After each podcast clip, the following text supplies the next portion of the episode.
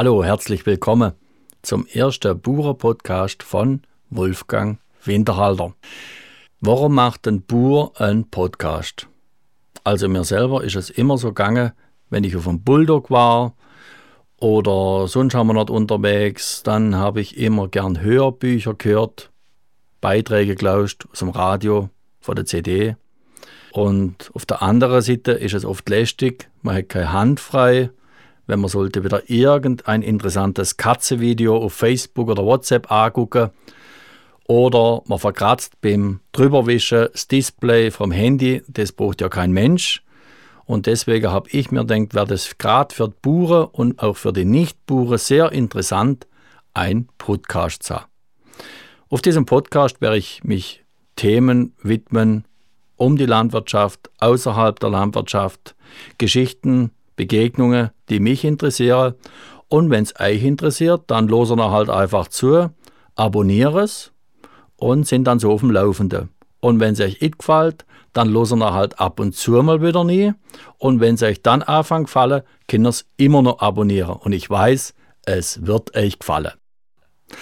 Anfangen werde ich diese Podcast-Reihe mit Auszügen aus meinem Buch.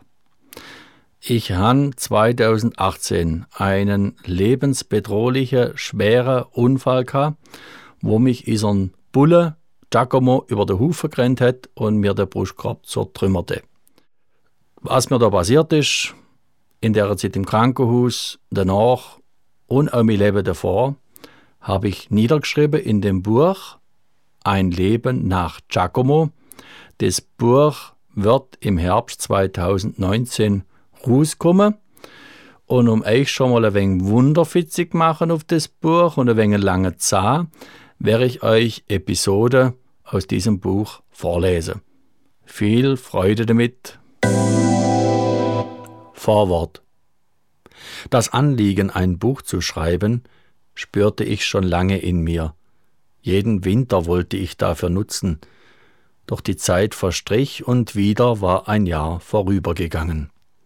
Erst ein einschneidendes Erlebnis und der Zuspruch meiner Liebsten und meines Bruders ermunterten mich, endlich zur Tat zu schreiten.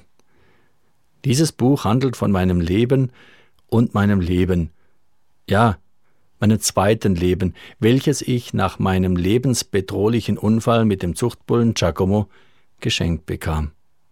Aus buchstäblich heiterem Himmel wurde meine Weltordnung und Sicht verändert.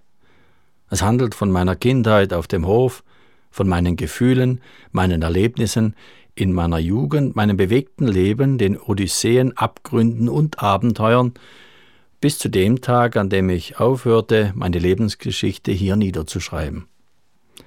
Ich wünsche den Lesern Anregung, Freude, Inspiration, Stoff zum Nachdenken, und mein höchstes Ziel wäre, wenn der Leser, die Leserin, selbst über das eigene Leben nachdenkt, reflektiert und gegebenenfalls etwas daran ändert.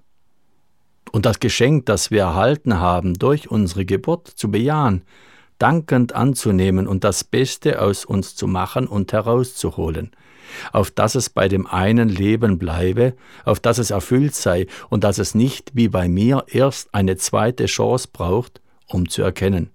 Viel Freude damit. Hallo Welt. Der Winter 1972-73 war kalt und schneereich. Im März zeigte er noch einmal seine Zähne und weigerte sich zurück ins ewige Eis zu kehren, von wo er hergekommen war. Wie jedes Jahr hatte er sich über einen Frost im Oktober oder November eingeschlichen, hatte zunächst mit dem Herbst gerungen, der ihm noch einmal all sein buntes Laub entgegengeschleudert hatte. Letztendlich hatte der General Winter doch gewonnen.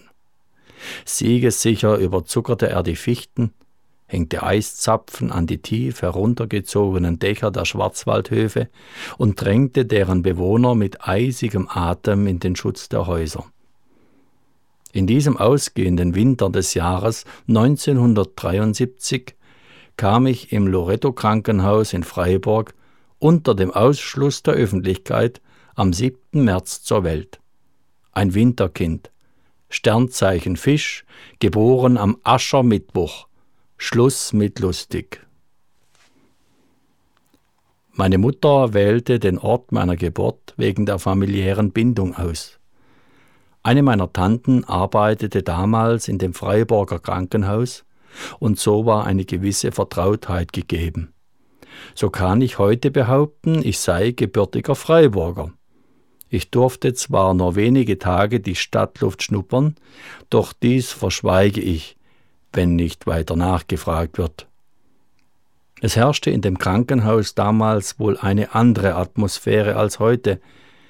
Die Frauen wurden gemaßregelt, wenn ihnen damals etwas auf Anhieb nicht gelang, das Stillen der Kinder war damals verpönt, mit Hilfe einer Spritze wurde die Milchproduktion unterbunden und die Kinder bekamen Fertigpulver. Das war meine erste Nahrung. Das Bewusstsein gegenüber der damals gängigen Praxis, dem damaligen Stand des Wissens, hat sich stark geändert. Meine Tante wird meine Mutter so fernab der Heimat wohl des Öfteren getröstet haben. Der erste Kontakt zu meinem Vater gestaltete sich alles andere als einfach und war von Hindernissen begleitet.